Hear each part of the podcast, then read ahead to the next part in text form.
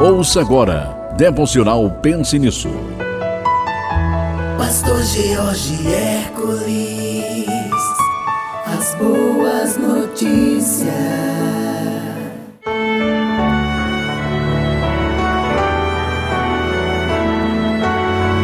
Eu vou dizer aqui algo para você que é pai de família, mãe de família. Eu vou dizer para você que não ofereça resistência, atenção, maridos, esposas, não ofereçam resistência ao governo de Deus. Deixa Deus governar.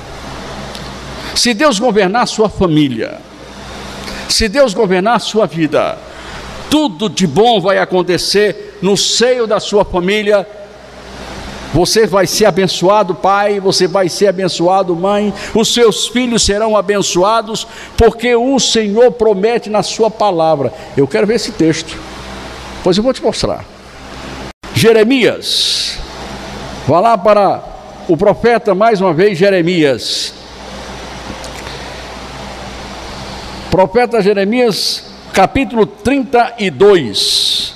Quando Deus governa sobre a minha vida, tudo de bom acontece comigo e com os meus familiares. Não deixe, não ofereça resistência ao governo, ao domínio de Deus sobre a sua vida.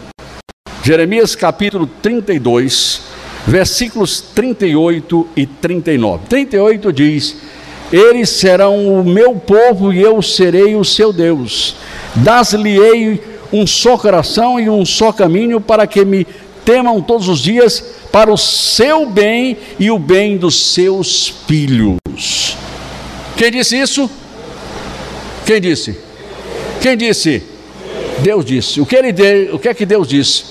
Quando nós tememos, quando nós obedecemos, quando aceitamos o governo de Deus sobre nossas vidas, a palavra do Senhor diz que será para o meu bem e o bem dos meus filhos. Quer o bem para a sua família? Obedeça a Deus. Quer que seus filhos sejam abençoados? Obedeça a Deus. Ei, papai. Ei, mamãe. Obedeça a Deus. Não resista o governo de Deus. Se Senhor, o Senhor manda e eu obedeço. Está escrito na tua palavra, eu vou fazer.